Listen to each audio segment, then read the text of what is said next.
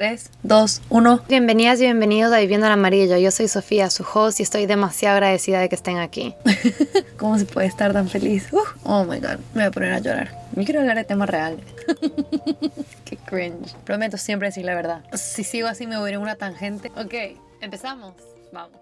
Hoy quiero hablar del amor. Mi tema favorito, mi sentimiento favorito y la presión social que nace a raíz de que si lo encontramos o no lo encontramos. Cuando yo era chiquita y me preguntaban cuál era mi plan de vida, yo siempre decía que me quería casar a los 22 años para empezar a tener hijos a los 24 años. Ahí toda chiquita, en mi cabeza yo estaba 100% segura que ese era el transcurso de mi vida. No me cabía duda alguna. Así como estoy segura hoy de que si a esa niña de 10 años le decían que a los 25 años me iba a empezar a cuestionar si quería tener hijos o no, o que a los 26 años iba a estar casi 4 años soltera, se les hubiera reído. No les hubiera creído absolutamente nada. Porque esa niña no tenía idea de lo que significaba o implicaba encontrar una pareja esa niña no sabía que una de las decisiones más importantes que tomamos en nuestra vida, si es que no es la más importante, es escoger a la persona con la que vamos a pasar el resto de nuestra vida cuando nosotros crecemos hay un transcurso muy orgánico de las cosas. Te gradúas del colegio, vas a la universidad, empiezas tu primer trabajo. Y bueno, obviamente pueden haber cambios en lo que escoges hacer a partir de eso. Pero la siguiente decisión más grande que tomamos y la decisión con la que vamos a tener que vivir por el resto de nuestra vida es a quién escogemos para compartir nuestro día día y nuestra vida, que es, por ende, nuestra pareja. Obviamente no es una decisión con la que tenemos que vivir toda nuestra vida porque existen cosas como el divorcio, pero esa es una posibilidad que prefiero no entretener. El punto es que esa niña no sabía lo importante que esta decisión era, así como tampoco sabía que un amor que controla no es amor. No sabía que un amor que condiciona no es amor. No sabía que un amor que busca cambiar no es amor. No sabía que un amor que no respeta no es amor. No sabía que un amor que no confía no es amor. Y no sabía muchas cosas que sé hoy.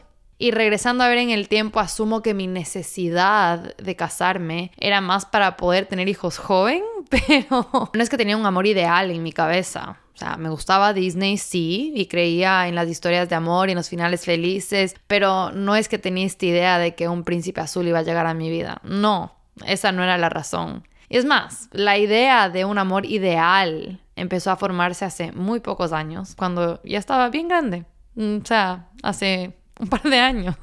Pero antes de entrar en detalles, probablemente te estás preguntando, ¿quién soy yo? para hablar de un amor ideal o de encontrar una pareja cuando llevo soltera por un buen tiempo. Y siendo completamente honesta, probablemente no soy la mejor persona para hablar de esto. La verdad me he enamorado una vez, tal vez dos, Sé que me ha dolido el corazón muchas veces, pero realmente vivir con el corazón roto diría que lo he vivido una vez. Y 100% sigo aprendiendo qué es lo que quiero y lo que no quiero en una pareja. Entonces en ese ámbito puede que no haga mucho sentido que yo esté hablando de este tema, pero lo que sí sé, y tal vez sea el único argumento que te haga confiar en lo que tengo para decir, es que he hecho pases con que prefiero quedarme soltera por el resto de mi vida que conformarme con un amor que no me hace feliz. Ajá. Probablemente no te esperabas esa respuesta, así que continuemos. Hay este jueguito que creo que se llama preguntitas o así es como a mí me gusta llamarlo, en el cual básicamente le preguntas a una persona qué prefiere entre una opción o otra opción. Y a mí en este juego siempre me encanta preguntar si tienes que escoger entre casarte con el amor de tu vida y no poder tener hijos, y aquí digo que, o sea, no puedes adoptar nada. O sea, no puedes tener hijos, pero te puedes casar con el amor de tu vida. O casarte con alguien que no amas y no te puedes divorciar. y poder tener hijos. ¿Qué es lo que escogerías? Yo sé que es una pregunta un poco extremista, pero me gusta hacerla porque me encanta escuchar el razonamiento y los puntos de vista de las personas que me están contestando la pregunta. Y aún así, o sea, sea cual sea el razonamiento, no lo uso como para cambiar mi respuesta porque mi respuesta ha sido siempre la misma, al menos por ahora. Pero se me hace muy interesante escuchar lo que el resto tiene para decir. Y creo que haber hecho pases con, como dice el dicho, de estar sola a mal acompañada, viene también a raíz de que estoy convencida de que todos tenemos a alguien en este mundo. O sea, cuando yo hablo de encontrar el amor de mi vida, yo no hablo si es que lo encuentro, yo hablo cuando lo encuentre. Y creo que así es como todos deberíamos hablar. Porque existe una persona para cada uno de nosotros ahí afuera. Entonces no se trata de si es que conocemos al amor de nuestra vida, se trata de cuándo conozcamos al amor de nuestra vida. El problema pasa cuando nos apuramos. cuando por miedo a quedarnos solos, no nos damos el tiempo y el espacio que es necesario para encontrar a esa persona. Y siento que estos últimos años, más que otros años de mi vida, he visto a muchas amigas empezar relaciones, terminar relaciones, querer una relación y no me desasocio de esto no más absoluto. Yo también he tenido mis comienzos, mis finales, mis intermedios, aunque nada haya concretado, he tenido muchas experiencias que también han formado y me han ayudado a construir esta idea de lo que quiero y no quiero en una relación. Pero en general, hablar de relaciones y de encontrar una pareja y de construir una vida con alguien es un tema de conversión que ha surgido muchísimo en estos últimos años. Y si estás en tus 20 o 30 vas a entender, porque todo el mundo se está comprometiendo o se está casando o están cortando porque se dan cuenta que no se quieren casar. y es una época un poco rara porque la mitad de tus amigos están planeando comprometerse o planeando tener hijos porque ya están casados y la otra mitad sigue sin saber ver qué quiere hacer con su vida. Y bueno, a raíz de esto, de que la mitad de tus amigos están casando, también tienes mil matrimonios de aquí. Y si estás soltero o soltera, cada matrimonio es un recordatorio de que no tienes un más uno para la boda. Esto significa que no tienes una pareja con la cual ir. Y si todos tus amigos tienen una pareja, entonces básicamente eres la única persona soltera en una fiesta llena de parejas. Y en verdad no es chévere. Yo personalmente a todos los matrimonios que he ido ni siquiera he tenido la opción de tener un más uno, entonces no es algo que me aplica ni algo que entiendo, pero muchas personas, y se me hace interesante porque especialmente mis amigos hombres me han mencionado que eso es algo que les causa muchísima ansiedad. Y es a través de estas conversaciones que también me he dado cuenta de algo que he estado equivocada todo este tiempo. Yo pensaba que la presión social de encontrar una pareja era más que nada para las mujeres porque crecimos, o al menos yo crecí, con comentarios como cuidado que se te pase el tren, o tan linda sin novio, o preguntas como ¿y el novio para cuándo? Pero he aprendido que mis amigos hombres sienten una presión social muy similar. Y no quiero entrar en detalles, pero si eres hombre, tal vez entiendas a lo que me refiero. Y si eres mujer, habla más de ese tema con tus amigos hombres porque en verdad es muy interesante escuchar su punto de vista. Entonces, si es que a este punto te estás empezando a preguntar cuál es el punto de este episodio, es básicamente explicarte cómo logré hacer paces con la idea de estar soltera antes de que conformarme con un amor que no me hace feliz. Y yo sé que como estoy soltera y esto está viniendo de un lugar desde el cual no tengo una pareja, este episodio puede que sea más beneficioso si eres una persona soltera, que siente ansiedad por la presión social que viene con ello. Pero los temas que vamos a tocar van mucho más allá de las relaciones en pareja como tal. Así que si estás en una relación, te invito a que me sigas escuchando, porque uno, te quiero aquí, y dos, Tal vez algo de lo que mencione pueda tener un efecto positivo en cómo eres o actúas en relación a tu pareja. Ahora sí, empecemos de verdad. Si me sigues en Instagram o en TikTok, sabes que me acabo de leer un libro que no solo me encantó, pero también me ayudó a profundizar en muchas cosas que medio que ya sabía del amor, pero no había encontrado una manera fácil de explicarlas. Y hoy las quiero compartir contigo. El libro se llama La Maestría del Amor de Don Miguel Ruiz. Y la verdad no creo que es necesario dar un disclaimer de spoilers porque aunque voy a usar ejemplos compartidos en el libro, creo que hacerlo no te va a arruinar el libro, pero va a hacer que quieras leerlo en vez, porque hay tanto más que aprender que lo que yo voy a hablar. Si nunca has escuchado este libro, para darte un poco de contexto, está escrito basado en enseñanzas toltecas. Punto aparte, los toltecas fueron una antigua civilización mesoamericana que vivía en lo que ahora conocemos como México. Y ellos creían fielmente que el amor propio es esencial antes de poder amar a los demás, en cualquier relación, así sea amorosa, familiar, amistosa, lo que sea. El amor propio es esencial y la fundación principal. Entonces el libro se enfoca en esto y habla sobre la naturaleza del amor y cómo podemos cultivar relaciones saludables, pero al mismo tiempo ofrece una perspectiva súper linda sobre cómo podemos experimentar y expresar el amor en nuestras vidas, en todos los ámbitos, con nosotros mismos y con las personas que nos rodean. Aquí quiero pedirte que si puedes, me prestes extra atención, porque si es que no, puede que te pierdas algún detallito importante y no entiendas la anécdota que estoy a punto de contarte, la cual me la tomo prestada de don Miguel Ruiz. Imagínate que tienes una cocina mágica Esta cocina puede producir la comida que tú quieras y la cantidad que tú quieras. Entonces básicamente tienes un mundo de comida para escoger y una cantidad ilimitada para consumir o compartir con el mundo. Entonces tú aprovechas de tu cocina mágica. No solo le pides que te haga cosas que te encantan comer, pero también invitas a tus amigos, a tus amigas, a tu familia y siempre le das de comer toda esta comida que tu cocina mágica produce. Y un día alguien toca la puerta de tu casa y es una persona que viene ofreciéndote una pizza y te dice, te regalo esta pizza a cambio de que hagas lo que sea que yo te digo que hagas. Pero tú le quedas viendo con mucha confusión porque no entiendes por qué esta persona te quiere dar una pizza a cambio de que tú hagas lo que sea que ellos te pidan, cuando tu cocina mágica puede producir esa exacta pizza sin pedirte nada a cambio. Entonces le dices a la persona que muchas gracias, pero que no aceptas y que si es que ellos quieren pueden pasar a tu cocina a comer lo que ellos quieran sin nada a cambio.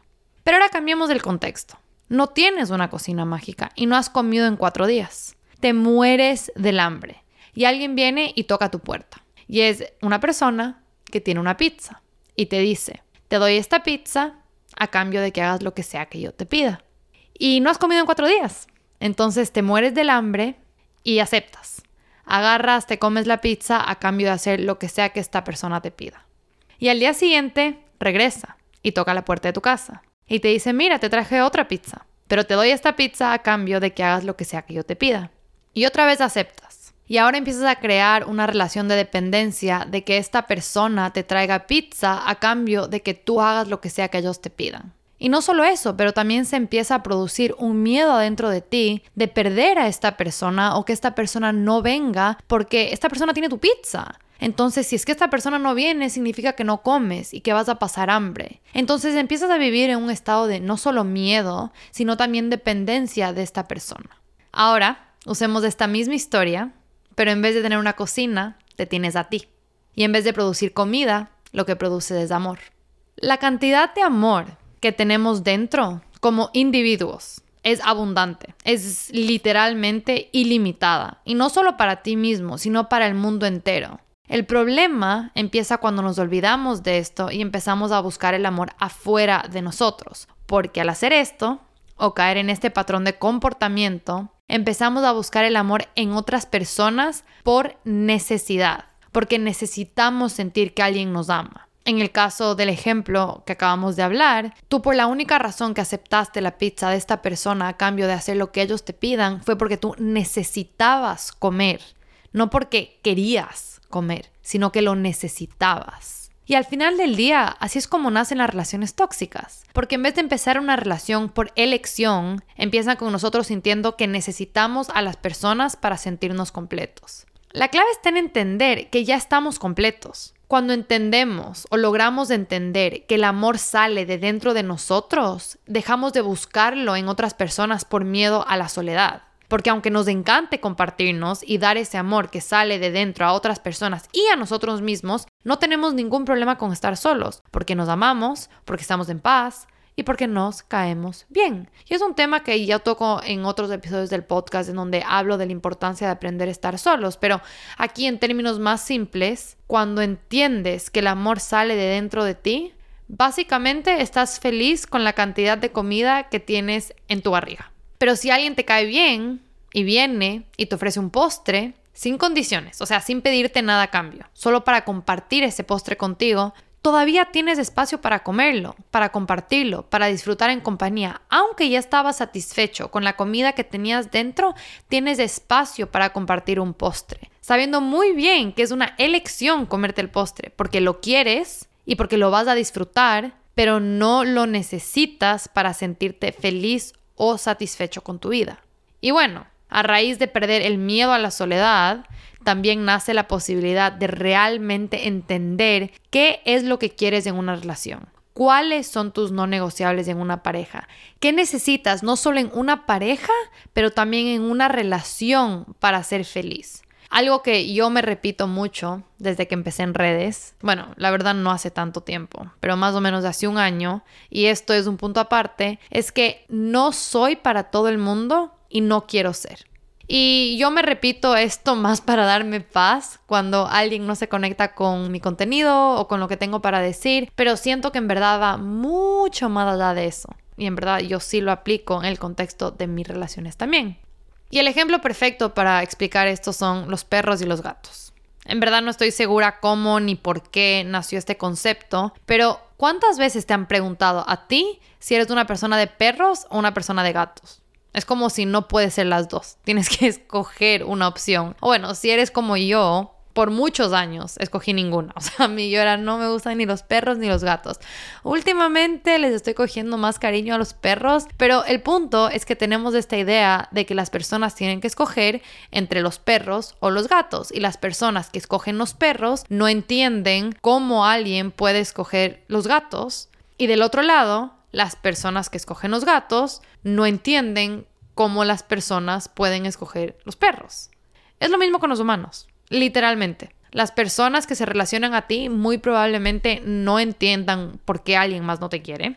Mientras que a las personas que no les caes bien, tal vez les cueste entender cómo tienes a tanta gente que te quiere. Y aquí sí no voy a entrar en detalle de las razones por las cuales no le caemos bien a las personas o por qué alguien nos cae bien, porque eso es otro monstruo de sí mismo. Pero a lo que quiero llegar es que así como tú no eres para todo el mundo y yo no soy para todo el mundo, no todo el mundo va a ser para ti y no todo el mundo va a ser para mí. Y aquí regreso al comienzo de este episodio, cuando mencioné que la Sofía chiquita no sabía que el amor no controla, que no condiciona y que no busca cambiar. Porque Aquí sí quiero plantearte una pregunta, la cual de cierta forma también me la tomo prestada de don Miguel Ruiz.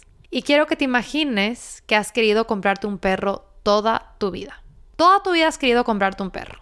Y finalmente llega el día de que tienes tu casa, tu plata y la capacidad económica para comprarte un perro. Entonces finalmente ha llegado el día que vas a ir a comprarte el perro de tus sueños y con muchísima emoción llegas a la tienda de mascotas y te dicen que no hay más perros que por el próximo año solo van a tener gatos y esto no es solo en esta tienda de mascotas, sino en todas las tiendas de mascotas del mundo.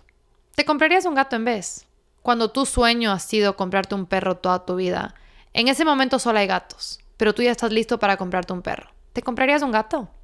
Y aquí va más allá de solo la pregunta en sí. Si es que te compras un gato queriendo un perro, nunca le vas a aceptar a tu gato 100% como es porque lo que tú querías es un perro. Entonces, o te desprendes de la idea de que quieres un perro y le aceptas a tu gato tal cual es, sin querer cambiarlo, sin querer que sea un perro y le amas como tal, o no te compras el gato y si ya te lo compraste, lo regalas, lo vendes, yo no sé qué haces. Pero si tú no te puedes desprender de la idea de que quieres un perro, al comprarte un gato, no solo te estás haciendo daño a ti por no darte lo que tú sabes que quieres y necesitas, pero también le estás haciendo daño al gato porque le estás comprando sabiendo que no le vas a poder dar el amor que se merece y queriendo cambiarle, queriendo que sea un perro, cuando el gato no tiene la capacidad de volverse un perro.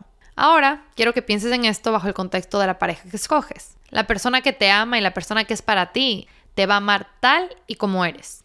No va a buscar cambiarte, te va a aceptar tal cual eres y tú le vas a aceptar tal cual es. Porque si alguien quiere cambiarte, significa que no eres lo que esa persona quiere. Entonces, ¿para qué está contigo? O si es del otro lado, si le quieres cambiar a tu pareja, significa que no es lo que quieres. Entonces, ¿para qué estás con esa pareja? Y punto aparte, esto es diferente a que en una relación comuniques a tu pareja que hay cosas que necesitas que cambien para que la relación sea mejor. Estoy más hablando de compatibilidad en opiniones y valores emocionales, físicos, económicos, espirituales, los cuales si no se alinean con lo que tú necesitas desde un comienzo, es muy difícil y en mi cabeza irreal e injusto pedirle a tu pareja que los cambie solo porque no son lo que tú quieres. La clave está en saber qué es lo que quieres y cómo lo quieres. Está en entender cuáles son las necesidades no solo de tu mente, sino también de tu cuerpo. A veces nos olvidamos que los seres humanos somos animales y tenemos necesidades no solo mentales, sino físicas también. Y luego, desde este lugar de entendimiento de lo que necesitamos, saber que una dentro de 8.1 billones de personas va a tener una manera de ver la vida muy similar a la tuya y que esa, esa va a ser tu persona. No tienes por qué comprarte un gato cuando lo que en realidad quieres es un perro.